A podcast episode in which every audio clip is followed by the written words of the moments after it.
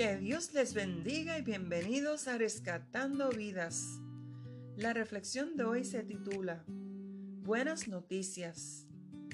Una noche me llamaron del hospital para visitar a alguien que estaba muy enfermo en cuidados intensivos. Era muy tarde en la noche y tuve que entrar al hospital por la puerta de emergencias. Todas las luces estaban bajas para que los pacientes pudieran dormir. Todo estaba tranquilo y en silencio, mientras caminaba por el pasillo en busca de un número de cuarto. De repente, una mujer se precipitó detrás de las cortinas de un cuarto y corrió hacia el pasillo.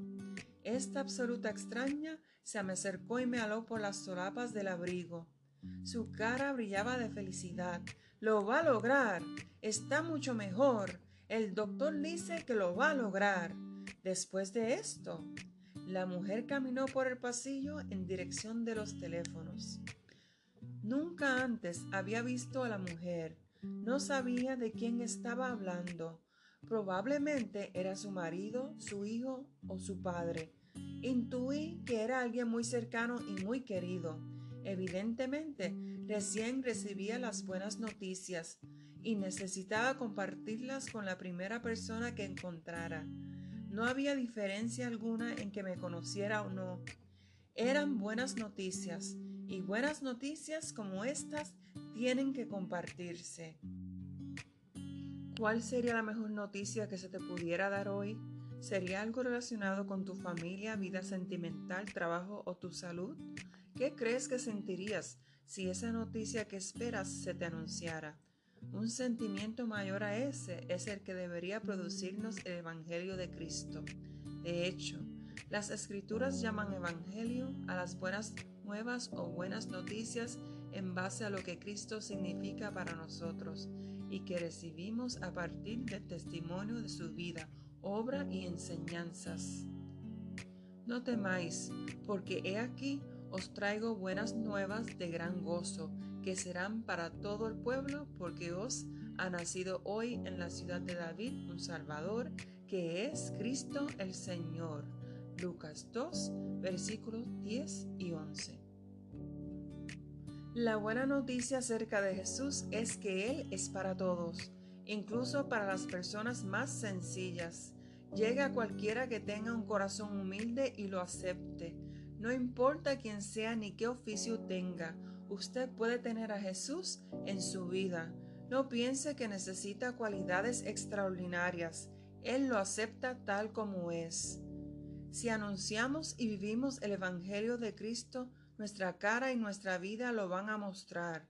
No podemos dejar de sonreír, de cantar, de adorar, de dar gracias, de bailar. No podemos dejar de proclamar sus bondades y sus misericordias.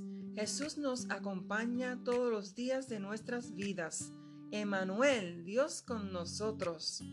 He aquí, yo estoy con vosotros todos los días hasta el fin del mundo. Mateo 28, versículo 20. Definitivamente es otra tremenda noticia.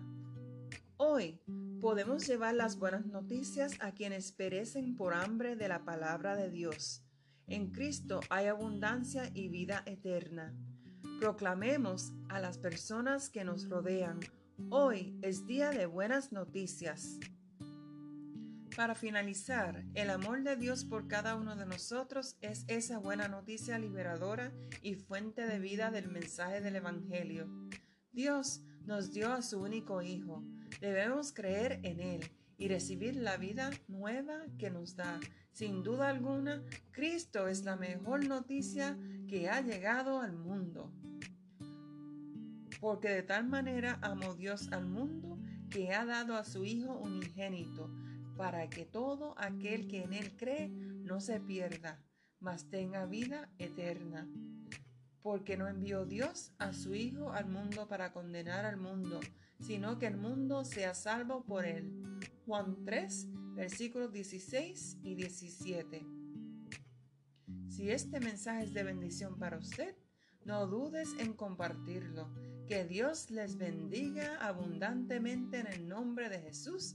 Amén, amén.